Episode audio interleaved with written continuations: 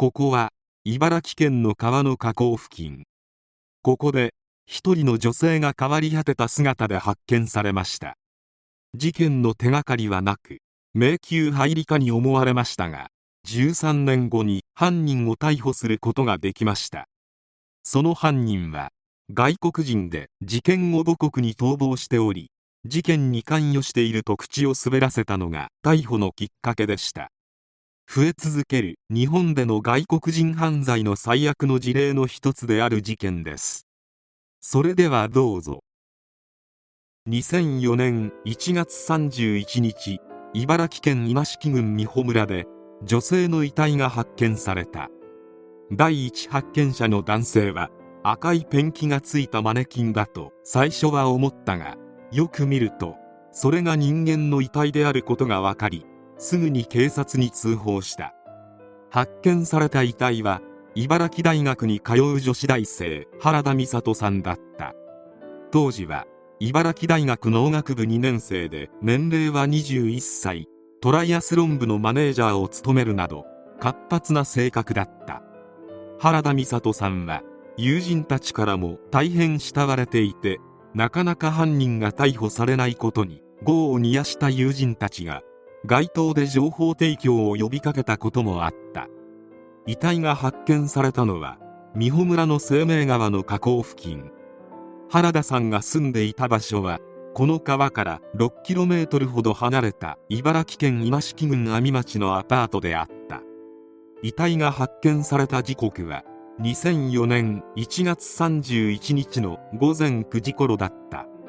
原田さんは遺体発見当日の午前0時頃に自宅アパートを出ており犯行はこの時間から朝までの間に行われたものと考えられる。遺体が発見された時原田さんは衣服を身につけていない状態だった。遺体で発見された原田美里さんの死因は首を圧迫されたことである。しかし遺体には複数の傷があった。当初は刃物を用いて命を奪うつもりだったがなかなかうまくできずに最終的に首を圧迫したという可能性がある。事件発覚の前日である2004年1月30日の午後9時頃原田さんは自宅アパートに帰宅している。自宅には原田さんの交際相手がいて2人は一緒に夕食をとっていた。その後交際相手が眠っている間に原田さんは外出。その詳細な時刻は判明していないが原田さんがいないことに交際相手が気づいたのが1月31日の午前0時頃のことであった。したがって原田さんは日付が変わる前に事件に巻き込まれた可能性も考えられる。犯人として最初に浮上したのは事件発覚前に自宅アパートで一緒に過ごしていたという交際相手である。原田さんは自宅を出る際メガネやコンタクトレンズさらには携帯や財布まで家に置いたままであった。そのため自宅を出たという交際相手の証言が嘘だった可能性が指摘されていた。また原田さんが家を出る前に2人は喧嘩をしていたということも疑いの理由となった。しかしその疑いはほどなく晴れる。原田さんは自宅アパートを出る際に交際相手に宛ててメモを残していた。そのメモには友達に会いに出かけるということと明日の朝には戻るということが書かれてあったのだ。しかし翌朝になっても原田さんは戻ってこなかった。交際相手は真犯人が逮捕された後にインタビューに答えており当初は犯人に間違えられてつらかった。犯人と思われたことで離れていった。友人もいたと語っていた。また犯人に対しては遺族の意思を尊重した刑罰を望んでいるとコメントしている。事件が起こった当初犯人はすぐに捕まると考えられていたが捜査は難航してしまう。原田さんの交友関係に犯人がいるのではないかと捜査は続けられたが手がかりは何も得られなかった。事件発覚から4日後の2004年2月4日原田さんが乗っていたとみられる自転車が茨城県土浦市の空き地で発見される。自転車は鍵がついた状態だった。自転車が発見された土浦市は原田さんの自宅アパートから 2.5km も離れていた。この自転車が発見された付近では白いワンボックスカーに乗った複数の男が自転車を下ろすところが目撃されていた。そのため犯人は複数だという説が浮上する。しかし犯人を特定するまでには至らず数年の時間が経過して未解決事件となった。警察の捜査がなかなか進まないことに業を煮やした原田さんの遺族は事件から3年後の2007年犯人の逮捕につながる情報の提供者に対して自費で200万円を支払うことを公表。またその翌年の2008年には警察庁の公的懸賞金制度も適用された。公的懸賞金制度とは容疑者の確保につながる情報を提供した人に最高で1000万円の懸賞金が支払われるものである。ただしこの制度には期限があり結果として有力な情報を期限内に得ることはできなかった。茨城大女子学生事件の犯人が逮捕されたのは事件から13年後のことであった。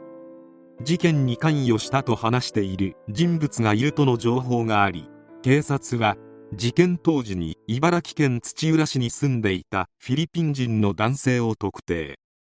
DNA 鑑定の結果犯人であることが分かり逮捕となった。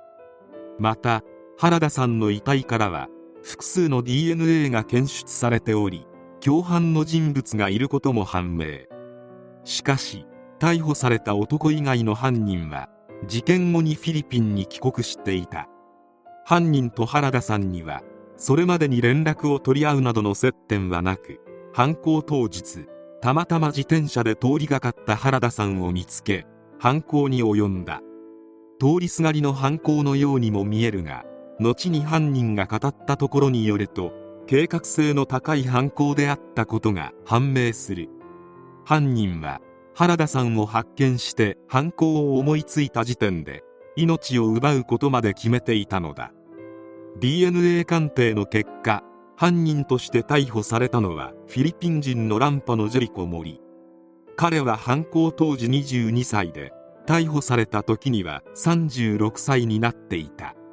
彼が逮捕されたのは彼自身が犯行をほのめかす発言をしていたことがきっかけだった。警察は外国人による犯行説も視野に入れていたのでその過程で彼の発言に関する情報に行き当たったのだ。警察は寄せられた情報をもとに裏付け捜査を続け乱波のジェリコ森に任意同行を求める。そして DNA 検査を行った結果原田さんの遺体に付着していたものと彼の DNA が一致したことから逮捕に至った。乱波のジェリコ森は逮捕時には茨城県ではなく岐阜県で暮らしており結婚して3人の子供もいた。近所では子煩悩な父親として有名だった。裁判では彼の妻が証言台に立ち夫は真面目だったと言い3人の子供たちを可愛がっていたと証言。彼は妻が証言台に立つと表情をこわばらせその証言を聞いた後には涙を拭う姿も見られた。しかし事件の詳細について尋ねられると覚えていないなどと答える場面もあり裁判長からしっかり思い出して答えなさいと諭される場面も。その後の証言により事件の動機や状況なども解明されていく。事件には2人の共犯者がおり事件後にフィリピンに逃亡していた。この2人は当時どちらも未成年であった。ランパのジェリコ森も事件後にフィリピンに逃亡したが日本の方が稼げるということでほどなく戻ってきていた。茨城県警は残りの2人を国際刑事警察機構を通じて国際手配。しかし日本とフィリピンには刑事共助協定がないためすぐに逮捕とは至らなかった。2019年事件は新たな展開を迎える。フィリピンに逃亡していた犯人のうちの一人が自首する意思を示してきたのだ。この犯人は犯行当時18歳で事件後すぐに出国。それ以来日本には入国していなかった。犯人が自首の意思を伝えてきたことで茨城県警は外務省などと連絡を取り合い2019年1月に捜査員をフィリピンに派遣。翌日に犯人は成田空港に到着し逮捕された。この犯人については当時未成年だったということもあり氏名や顔写真などは公表されていない。もう一人の犯人は事件当時19歳だった少年である。しかしこの犯人はフィリピンに帰国後出国している様子がなく身柄を確保することができていない。もしも彼がフィリピンを出国し日本と刑事共助協定がある国に入国することがあれば国際手配により身柄を確保することができる。しかし現在のところ逮捕の見通しは全く立っていない。乱歩のジェリコ森は裁判で犯行の動機についても語っている。動機はわいせつ目的で犯人たちは自転車に乗っていた原田さんの進路を車で妨害しさらに車の中に連れ込んで行為に及んだとのこと。犯人たちは原田さんを車の中へ連れ込んだ時点で命を奪うことも決めていた。決めた理由は警察などに話されると困るという身勝手なものだった。また原田さんは首を圧迫された上に刃物で傷つけられていたがこれは確実に息の根を止めるためだったと証言している。乱歩のジェリコ森は犯行に使用されたナイフを他の2人に渡したり遺体を川に流すことなどを提案していた。